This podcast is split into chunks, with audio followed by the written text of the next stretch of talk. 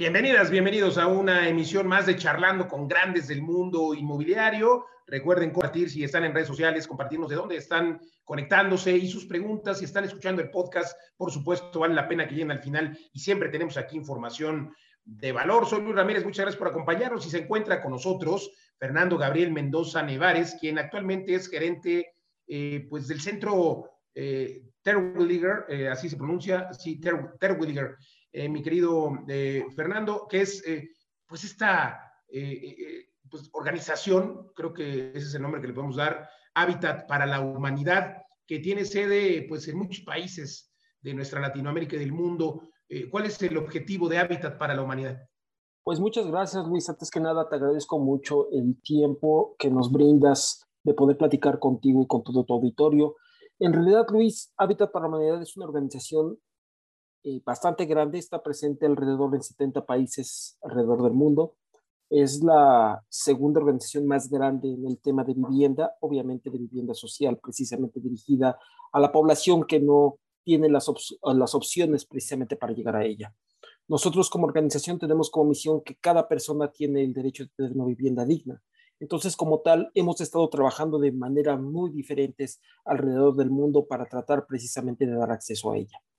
Como tal, en México, en México tenemos dos organizaciones, Hábitat para la Humanidad México, que es una organización netamente filantrópica, que se dedica precisamente a brindar créditos o brindar acceso a la vivienda adecuada.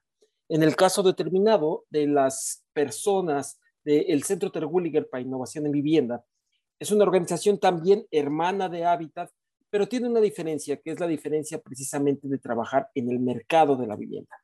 Como tal, nuestra estrategia está dividida en tres áreas. Una que corresponde al trabajo en la comunidad, donde Habitat México, que es nuestra institución filantrópica, trabaja directamente. Nosotros trabajamos en el tema del mercado.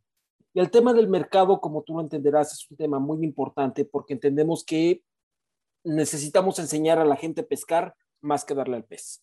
Entonces, como tal, nosotros trabajamos directamente con las empresas, con grandes empresas y organizaciones, precisamente para innovar en temas de vivienda, para poder brindar productos y servicios en donde oferta y demanda se pueden encontrar y al mismo tiempo donde podemos de alguna manera generar un espacio en donde las personas se informan sobre qué productos y servicios están en el mercado y cómo pueden llegar a ellos en base a sus capacidades financieras, en base a sus preferencias y obviamente en base a sus necesidades. Como verás, Luis, la estrategia del centro precisamente es encontrar un punto de encuentro entre las empresas que ya están trabajando en el mercado y los, ofere y, los demandantes de productos y servicios que necesitan de opciones para poder llegar a ellas. Es más o menos como estamos trabajando. ¿Cuál es el balance justamente en este país, en México y en Latinoamérica respecto a la vivienda social que justo en México, pues los últimos años ha dejado de promoverse su construcción.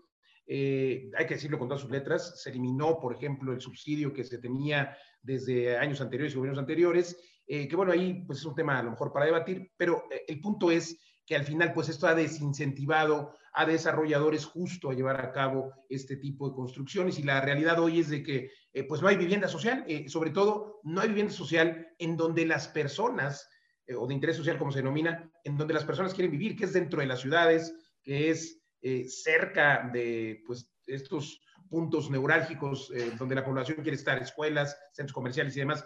Imposible porque la tierra es muy cara también para el desarrollador. ¿Cuál es el balance en México y Latinoamérica? Pues mira, el, el, balance no es satisfactorio. Realmente debo decirte que nosotros como centro, precisamente esa es nuestra opción, cómo poder llegar a atender toda esta población. Tú sabes, en México de acuerdo con cifras publicadas por el propio Coneval, tenemos un déficit de 14 millones de viviendas, de las cuales 7 millones de viviendas corresponden a viviendas nuevas y otros 7, 7 millones corresponden a viviendas en el tema de la calidad en la vivienda. Estas viviendas que necesitan ser mejoradas, que necesitan ser ampliadas, que necesitan tener un cambio de materiales.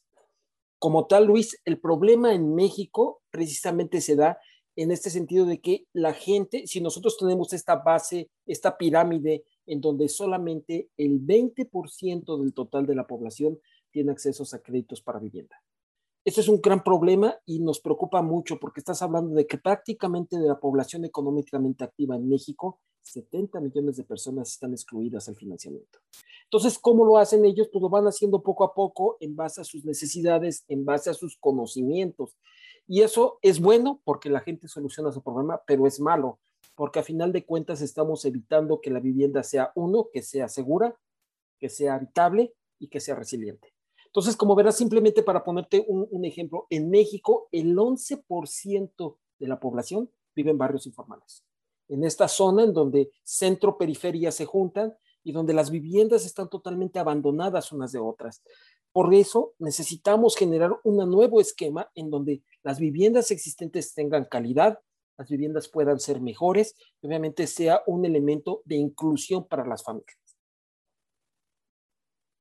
Totalmente, esto vaya que se requiere y, bueno, pues, eh, ¿qué se está haciendo? ¿Cómo, lo ves tú desde la parte eh, de todos los actores? Porque obviamente tiene que ver el gobierno, es un pilar importante, el sector privado también es un pilar, pilar importante y las propias personas que tienen esta necesidad de adquirir una vivienda de interés social, pues también son otro pilar importante. Pareciera que ahora las personas pues no están ya eh, interesadas, tú le preguntas a personas eh, que tienen un crédito Infonavit a lo mejor de 200, 300 mil pesos, eh, o un Fobistris, oye, ¿vas a usarlo? No, es que ¿qué me compro con eso? No, no lo quiero usar. entonces, ¿qué falta? Mira, en realidad el problema, tú sabes que el crecimiento desorbitado de las ciudades en este, en ese sentido ha sido tremendo. La realidad es que la gente cada vez, los centros de trabajo cada vez están más lejanos para ellos los centros de educación, el transporte, todo este tipo de servicios que necesita la gente para poder accesarse a ellos están muy alejados en realidad para ello. Es por eso que lo que nosotros tenemos que hacer como sociedad, incluyendo a todos los sectores, es precisamente voltear la mirada para este mercado, que es un mercado totalmente desatendido, Como ejemplo, te puedo decir que el 64% de la población de las viviendas generadas en México fueron autoproducidas. Esto te da un ejemplo precisamente de cuál es el potencial de mercado que existe. Nosotros desde el Centro Terwilliger de Innovación de Vivienda, eso es lo que tratamos de hacer con las empresas, decirles, voltea tu mirada, voltea tus esfuerzos hacia un mercado que es desatendido, pero que siempre está produciendo. O sea, entendemos que el mercado inmobiliario en México es muy importante y al contrario, tiene que seguirse fomentando. Pero este mercado desatendido es una gran oportunidad para arquitectos, para empresas, para capacitación de albañiles, o sea, para todo este ecosistema de vivienda que está existente que necesita de alguna manera ser atendido. Simplemente como ponerte un ejemplo, el 40% de las ventas diarias que se generan a nivel nacional son, son, hechas precisamente por la gente que autoproduce. ¿Cómo lo hacen? Compro de poco a poco y lo voy, lo voy, lo voy generando. El problema de generarlo así es que una construcción para una vivienda puede llegar hasta darse hasta más de 20 años y puede costarles más de un 40% sobre de su valor. Pues, y, aparte con el riesgo de que no se lleve la parte, por ejemplo, estructural desde el principio y que se va perdiendo ahí el seguimiento y demás. Oye, eh, preguntarte, ¿qué, es lo que está buscando, eh, qué buscan las personas, las familias? Porque durante años hemos sabido que han preferido sacrificar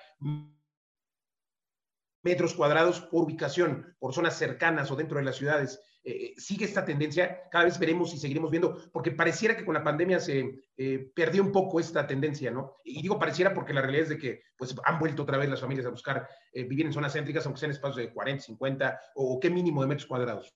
Totalmente de acuerdo. El, el, problema en México es que tenemos que buscar cómo eliminar precisamente el hacinamiento que tenemos actualmente.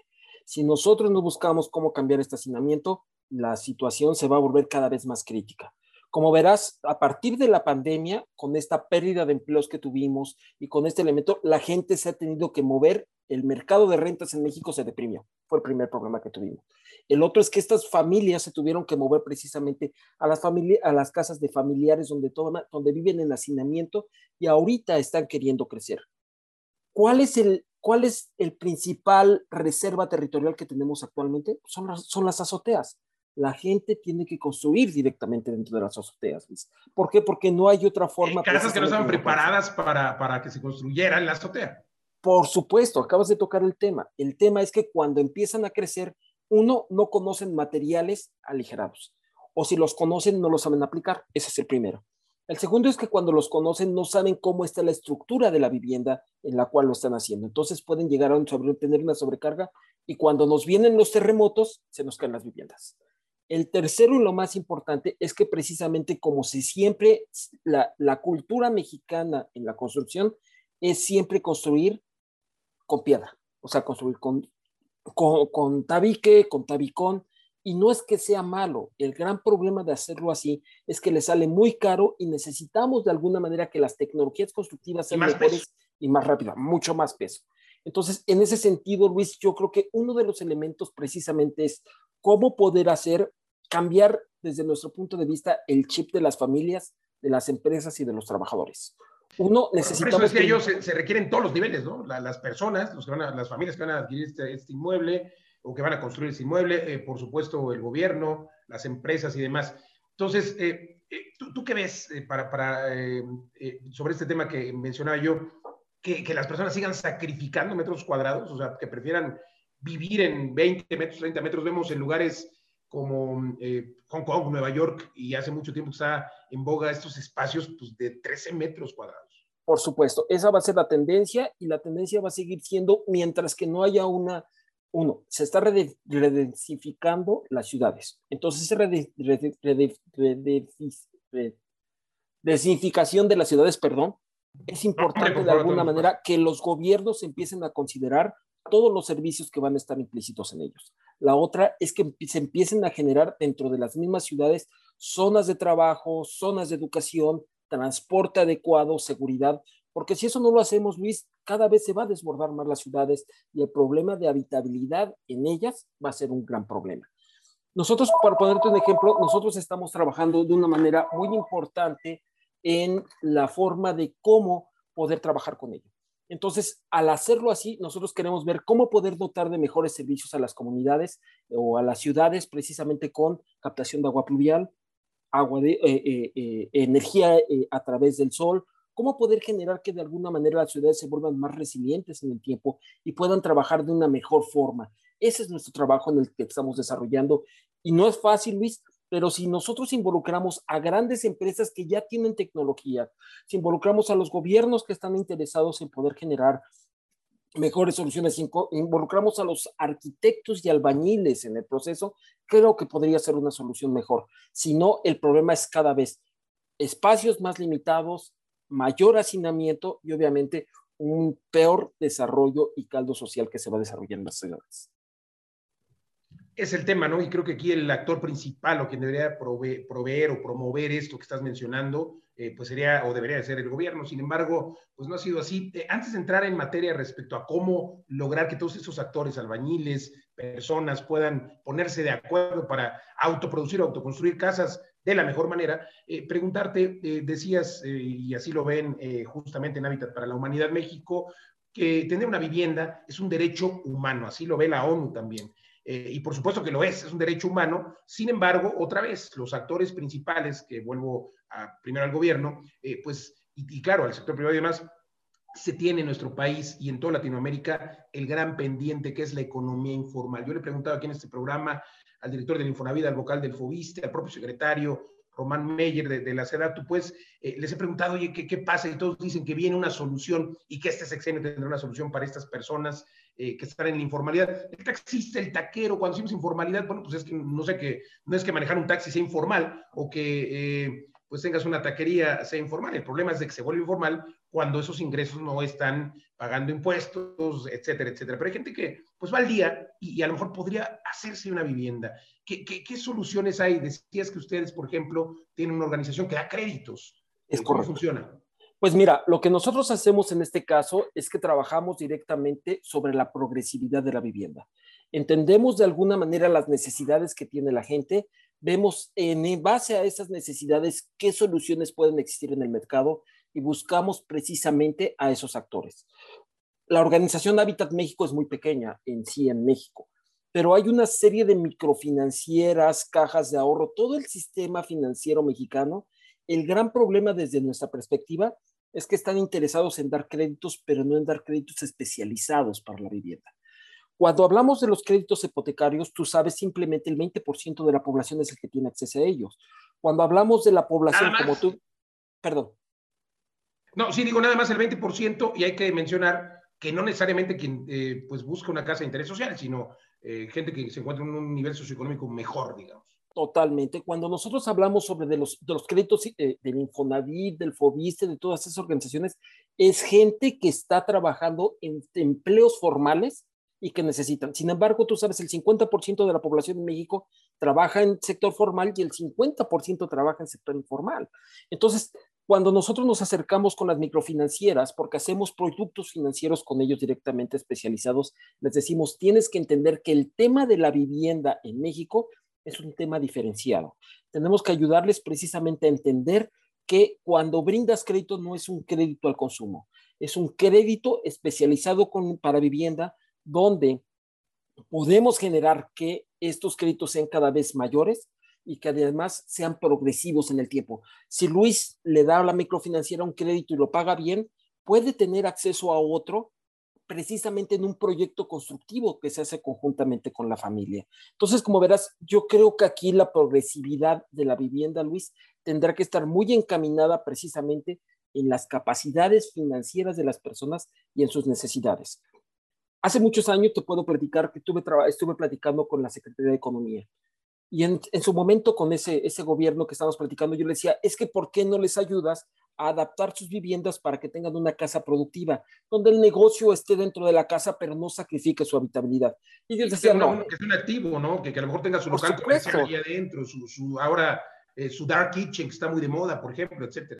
Es correcto, y no lo entendieron, nunca lo entendieron como tal. Yo creo que este gobierno lo que, lo que está teniendo como una gran ventaja es el hecho de que sí está volteando la mirada hacia, hacia las personas de bajos recursos.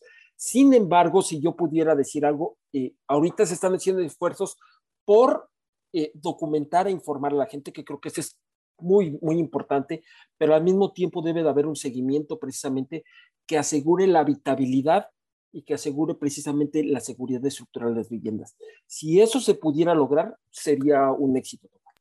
Seguridad, porque eh, pues lo platicábamos eh, en algún momento, eh, Fernando, en el radio, justamente respecto de los sismos, ¿no? Ok, hoy está muy en boga y se le está dando énfasis en este gobierno a la autoproducción, a la autoconstrucción, y pues se le está dando incluso créditos para ello a las personas, pero ya tuvimos la experiencia, siempre lo menciono, 2017, Chiapas, Oaxaca, eh, pues tuvimos decenas, más bien miles de viviendas que colapsaron porque, pues yo a lo mejor eh, no soy, ni mi profesión es ser ni albañil ni, ni, ingeniero y a lo mejor puedo poner un tabique porque hoy puedo ver un tutorial en YouTube, etcétera, y lo puedo hacer, pero jamás voy a entender cómo, eh, a lo mejor puse bien el tabique, pero no hice bien los cimientos. Entonces, creo que es aquí donde se vuelve riesgoso y donde yo siempre he visto mal, y aquí lo, lo he mencionado en este programa, he visto mal que, que, pues no intervenga el sector privado al final, eh, porque, digo, se puede concursar, olvídate los subsidios o no, eh, pero a lo mejor se puede eh, concursar para el mejor proyecto, etcétera, pero, pero siempre que haya un responsable, ¿no? Porque suele haber responsables. Algo pasó mal en un desarrollo, pues vamos sobre la constructora. Algo, no hay una buena, un buen drenaje, pues la constructora, etcétera. Pero aquí con la autoproducción, eh, pues el responsable es el mismo, tus propias manos, ¿no? ¿Y, qué haces si es el patrimonio de toda la vida, lo que le quieren dejar a sus hijos? Entonces, es ahí donde a mí me parece eh, complicado. Y, acabas de tocar el punto, Luis. Yo creo que es precisamente como nosotros estamos trabajando. Estamos tratando precisamente de capacitar albañiles para que tengan más elementos, porque tú sabes, los, los albañiles son grandes trabajadores, la gente confía en ellos, el problema es que conocen una técnica y lo que nosotros queremos es precisamente que tengan más elementos para poder hacer mejor sus, soluciones de vivienda. Trabajamos con los ingenieros precisamente que volteen su mirada para hacer modelos de negocio en donde ellos puedan atender esta población que lo requiere, pero no los valora precisamente porque lo consideran un producto caro y que no los entiende. Si nosotros podemos cambiar esta mirada para que los arquitectos entiendan la problemática y la forma en que se construye en México, seguramente habrá un mercado potencial. Y las empresas creo que es un papel importante. Estamos trabajando con muchas empresas alrededor de, México, en donde les queremos decir, hagamos un trabajo donde capacites a las personas para que sepan qué supervisar, hagamos un trabajo con los albañiles para que conozcan tu tecnología y al mismo tiempo promocionemos tus productos para que la gente los conozca y los pueda adquirir. Si nosotros fomentamos eso, podemos generar un cambio Yo creo que eh, aquí es un cambio cultural, evidentemente, pero también es un cambio de la forma en que nosotros abordamos precisamente la problemática de la vivienda. La problemática de la vivienda no se va a solucionar con casas nuevas, no se va a solucionar con subsidios, sino se va a solucionar cambiando la cultura en que la población en México construye. Totalmente de acuerdo, me parece muy interesante y es aquí donde creo que ustedes están trabajando fuerte, ahora nos cuentas, eh, y sin embargo creo que, creo que eh, pues el camino todavía es bastante largo. Danos, eh, si tienes el dato, por favor, del número de familias que hacen falta hoy por tener una vivienda y, cuál es la absorción que se planea ir teniendo en los próximos años. Sí, como te comentaba, en México tiene que ser un trabajo que tiene que ser multidisciplinario y de diversas formas. Hay 14 millones de viviendas que se requieren, de las cuales 7 millones simplemente en México, 7 millones tienen que cambiarse en materiales. Entonces el mercado es grandísimo.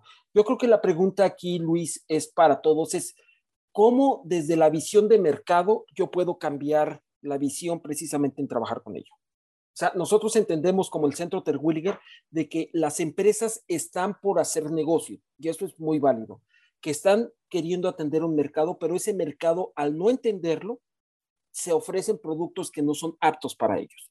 Entonces, desde nuestra perspectiva, lo que nosotros queremos hacer es precisamente que se acerquen con nosotros estas empresas, que trabajen con nosotros, que veamos cuáles son las brechas existentes en este mercado, cómo podemos abordarlas precisamente y cómo podemos ser un elemento que sea escalable y que sea sostenible financieramente en el tiempo.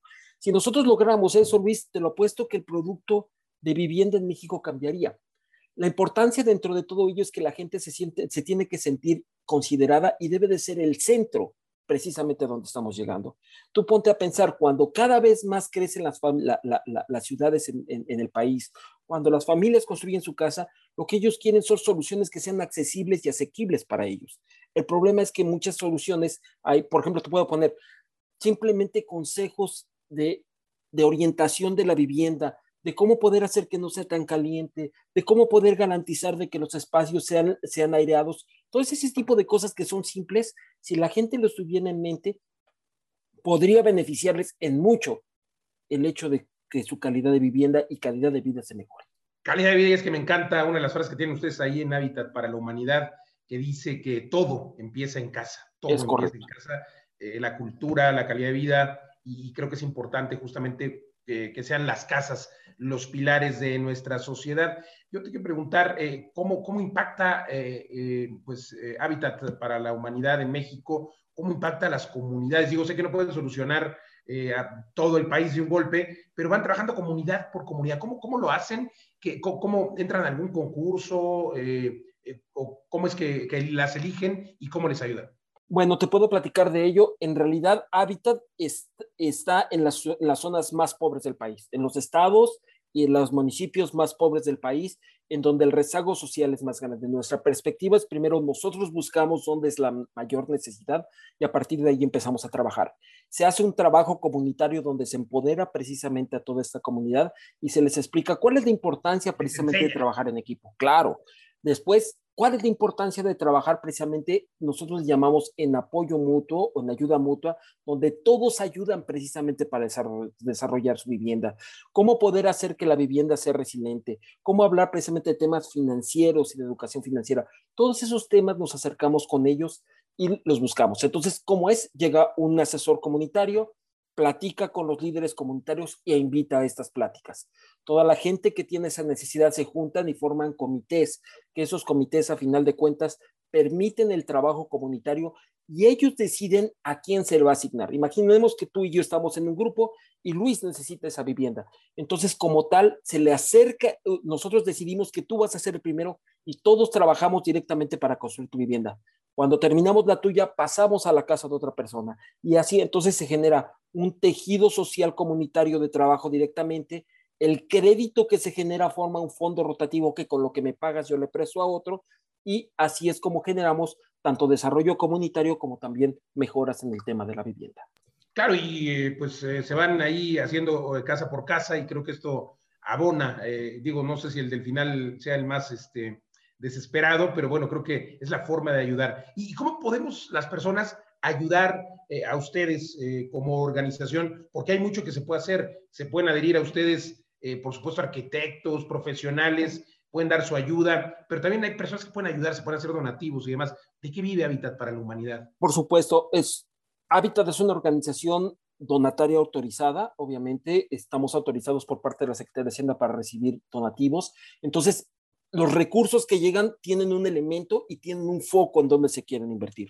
Regularmente lo que hace la gente es que cuando da su donativo le interesa saber qué familia está recibiendo los recursos, en dónde se recibió y por qué se recibió. Entonces nosotros tenemos toda esa metodología para poder informar a las familias de qué se, para a los donantes de qué se está haciendo uso de ellos. Adicionalmente de ello, Hábitat también trabaja con el gobierno cuando hay subsidios por parte del gobierno. Entonces trabajamos precisamente en un esquema donde hay subsidios, donde hay créditos, donde hay apoyos precisamente para estas familias para que puedan llegar a ellos. Y más aún, a través del tema de mercado que desarrolla, que desarrolla el Centro Terwilliger, también impulsamos a las empresas. Entonces, como verás, nuestra visión de tener dos empresas hermanas en el mismo sentido es que sea una organización flexible que pueda ser inclusiva con todos los sectores de la sociedad, con todos los sectores interesados precisamente en trabajar con personas de bajos recursos. Pues interesantísimo, hay que entrar a tu página, ¿cómo nos encontramos de una vez para que quede claro? Encuentras en habitatmexico.org, encuentran, y también CETIP México, que es Centro Terguliger y Vivienda México.org, también nos pueden encontrar. Las dos visiones, tanto la visión de mercado como la visión comunitaria, están definidas en nuestras páginas y trabajamos directamente. Y directamente nos pueden encontrar, tenemos un, tenemos correo electrónico, se los puedo dar con mucho gusto, que es fmendoza, arroba ctcif, que es Centro Innovación de Vivienda, Estoy disponible para cualquier cosa que pueden necesitar en nuestro público. Pues muchas gracias, Fernando. Presumir, presumir, hay que presumirle a la audiencia que Hábitat México, Hábitat para la Humanidad México, pues es punta de lanza, eh, porque como bien decías, Hábitat para la Humanidad está en 79 países y vaya que México es ejemplo, eh, algunas de las políticas se han implementado en otros países, menos cuáles, pero también eh, pues cuáles son los casos de éxito en otros países. Por supuesto, mira, simplemente para que lo tengan como referencia, Habitat México, alrededor de toda su historia, considerando al Centro Terwilliger esta visión de mercado y considerando la visión casa por casa, ha apoyado más de 150 mil personas, familias, perdón, alrededor del país en las comunidades más, más deprimidas, en donde nosotros consideramos que es donde más hay que trabajar. Sin embargo, alrededor del mundo, nada más para que tengas referencia, el cada 11 minutos Hábitat para la Humanidad a nivel mundial entrega una vivienda. Entonces, somos, eh, somos reconocidos por parte de las Naciones Unidas como la, una de las organizaciones precisamente que fomenta el tema de la vivienda. Y pues bueno, eh, somos la segunda a nivel mundial. Entonces, como verás, la segunda más importante y grande. Es correcto. Entonces, nos sentimos muy orgullosos de ellos, nos sentimos muy orgullosos el año pasado, eh, Hábitat para, el año antepasado, perdón, Hábitat para Medar recibió el Premio Nacional de Vivienda por parte de la SEDATU. Entonces, hemos hecho mucho trabajo, creemos que tenemos que aliar y que tenemos que buscar más aliados que estén dispuestos tanto para desarrollar mercado como también para hacer la parte filantrópica, pero sobre todo para apoyar a esta población que necesita de soluciones, que no tiene oportunidades porque el mercado se los ha definido. Entonces creo que es una gran oportunidad ahorita, Luis, precisamente de sumar esfuerzos y hacer el cambio precisamente para las familias que necesitan una vivienda adecuada. El momento es ahora, hay que sumarnos a Hábitat para la Humanidad, porque sobre todo está haciendo cosas extraordinarias por México, por las personas que están autoconstruyendo, autoproduciendo. Cuéntanos esta aplicación que justamente eh, está, eh, con eso vamos a ir finalizando, está eh, pues cambiando la vida eh, de las personas, pero no solo de las personas, de sus hijos, de sus nietos, porque todos pensamos en un inmueble eh, que se quiere heredar, que se quiere dejar, eh, que es, transgeneracional, ¿no? Entonces, pues si construyes mal desde el principio, pues obviamente va a estar mal construido y, y la durabilidad no va a ser la misma. Entonces, están solucionando la vida de generaciones con esto, cuéntanos. Es correcto. Nosotros tenemos una aplicación que hicimos conjuntamente con el Banco Interamericano de Desarrollo llamada Vivienda Vivienda es una aplicación gratuita para todo el público, está disponible en iOS y está disponible en Android, donde la gente la puede descargar sin, ningún costo y puede, a encontrar dentro de Vivienda una serie de opciones como trabajar. Inicialmente pueden hacer su diseño de vivienda, pueden trabajar directamente y hacer una ejemplificación de cómo sería esta solución, pensando en, puede haber tanto de diferentes materiales, eso es lo primero, Lo segundo es que una vez que está eso, encuentran tres diferentes ecosistemas. El primer, perdón, tres diferentes eh, eh, actores de mercado. Encuentran financieras que hicieron acuerdo con Vivienda y que están presentes precisamente para hacer. Y no son bancos necesariamente.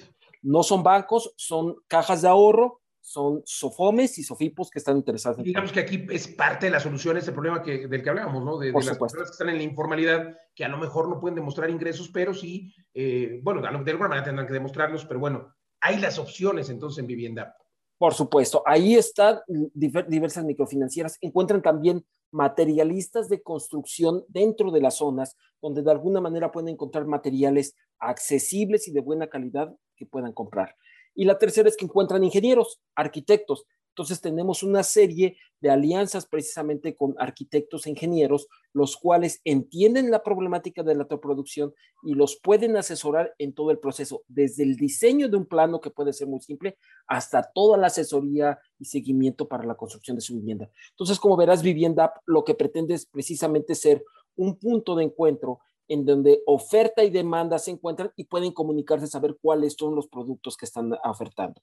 Adicionalmente de ello, tenemos muchas ecotecnologías que la gente puede tomar y que pueden ahorrar, precisamente calentadores de agua, este tipo de cosas, que a final de cuentas puede ser una inversión alta, pero, final, pero en el largo del camino lo recuperan y sobre todo hacen sustentables sus viviendas. Entonces encontramos en vivienda todo este ecosistema. ¿Qué sigue después, Luis? Actualmente estamos teniendo pláticas con una empresa que se llama Ideal, que es una empresa que ya tiene un marketplace definido directamente en, vivienda, digo, en, en, todo el mercado, donde la gente va a poder de alguna manera hacer las transacciones por teléfono, poder pedir los créditos totalmente por teléfono. Entonces, lo que queremos hacer ahora, robustecerla y precisamente hacerla llegar a todo el país, porque creemos que es una solución importante para poder desarrollarla. Pues vaya solución que tienen para todas estas personas que están autoproduciendo, están autoconstruyendo, para que elijan materiales. También entiendo que hay capacitación eh, para que les vayan diciendo, oye, pues no puedes meter este peso, tienes que eh, la parte estructural que está, que es muy importante eh, y totalmente gratis otra vez. Vivienda app, así es. Con doble P al final, vivienda y luego PP.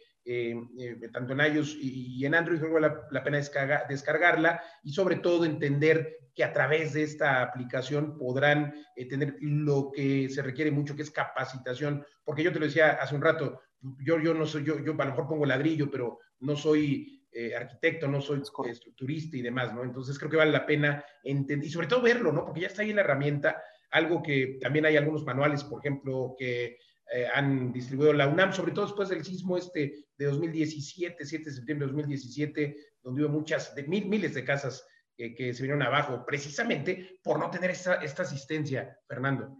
Es correcto, o sea, la verdad es que tenemos que buscar, nosotros actualmente estamos trabajando con Nova Ceramic, con, eh, con el propósito de hacer precisamente un manual de autoproducción que esté orientado a las personas, no a las empresas y que conozcan los materiales. Lo que te decía, el mercado es tan grande que cuando nosotros hablamos con Nova Ceramic y les dijimos, oye, ¿qué te parece hagamos este manual de autoproducción? Ellos dicen, yo promociono mis materiales y adicionalmente les doy un valor agregado a las personas. Trabajamos con el Instituto Mexicano del Cemento y el Concreto y con ellos directamente estamos haciendo diferentes videos explicativos de cómo se debe de manejar el concreto precisamente en las familias. Trabajamos con, con, con, Elementia directamente en su aplicación entre maestros para desarrollar videos para poder concientizar albañiles. Entonces, como verás, hay, trabajamos con las universidades para tratar de convencer a los nuevos estudiantes precisamente para que ellos entiendan que pueden llegar a un mercado que nadie está atendiendo.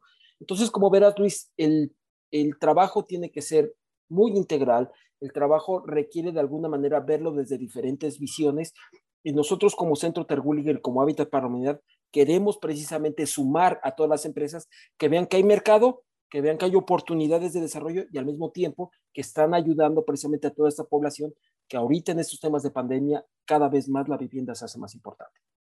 Pues enhorabuena, qué bien que existan estos organismos, felicidades. Vamos a, insisto, recordar a la audiencia que tenemos que ayudar poner nuestro granito de arena, arquitectos, súmense a dar alguna cátedra, hacer algún video para ayudar a las personas. Eh, también hay que, eh, pues la parte filantrópica hay que aportar, por supuesto. Y, por último, eh, preguntarte, nadie está atendiendo. A ver, creo que desde la óptica de negocio también tenemos que entender que nadie está atendiendo eh, las viviendas de interés social. Pero ¿cómo más bien atenderlas y entenderlo, Fernando? Porque eh, realmente tenemos, eh, o es imposible desde la óptica de negocios, desarrollar vivienda de interés social en una ciudad, o hablemos de las ciudades grandes, o en donde las personas comprarían una casa de 500 mil pesos diciendo, ya déjate unas de 200, 300 mil, de 500, 600 mil pesos, pero en, una, en ciudades donde los terrenos son carísimos, los permisos son tremendamente caros también. Eh, cuando hablo de permisos, pues me refiero también a toda la problemática, la gestoría y demás. Eh, entonces, ¿cómo, lograr hacerlo? E, es imposible eh, desde la óptica de negocios. ¿Cuál, es la solución? ¿Cuál sería la solución? Pues, pues es una solución compleja, Luis. Desde, nuestro punto de vista, yo creo que la gran solución precisamente para, para el tema es que los centros sociales, los gobiernos, llámense municipales, regionales, empiecen a ver precisamente en cómo poder dar elementos para que las personas no se muevan. O sea, en realidad, eh, como, como lo comentamos hace rato, la reserva territorial en, eh, las grandes ciudades son las azoteas. En esto van a empezar a crecer, pero nuestro riesgo es muy grande.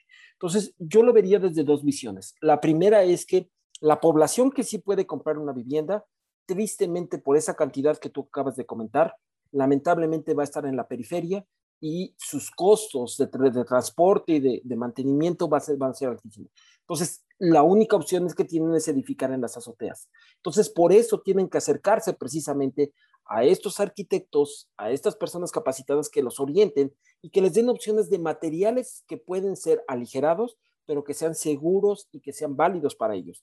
Si lo hacen así, tal vez podría ser una opción. Pero lamentablemente, Luis, mientras que los gobiernos no tengan una visión precisamente de cómo dotar de productos, de servicios, precisamente a, cada, a estas regiones periféricas, va a ser muy difícil que la gente quiera moverse de donde están o que lo, o los que lo hacen es precisamente un cargo muy, muy, muy alto para ellos o a lo mejor mientras no quieran dar pases automáticos en ciertos sectores, en ciertos corredores, me refiero a permisos automáticos sin tanto trámite, eh, y bueno, pues lograr también eh, hacer algún donativo de tierra. Digo, la verdad es que también se requieren las áreas públicas, complicado, pero bueno, hay que buscar, hay que buscar y hay que seguir innovando como lo hacen ustedes en Habitat México. Gracias. Gracias, Fernando Gabriel Mendoza eh, Nevares, es tu segundo apellido, gerente del, del, país para el Centro Ter Williger. Gracias por conversar con nosotros aquí en Mundo Inmobiliario. Te agradezco mucho, Luis. Muchas gracias por el tiempo.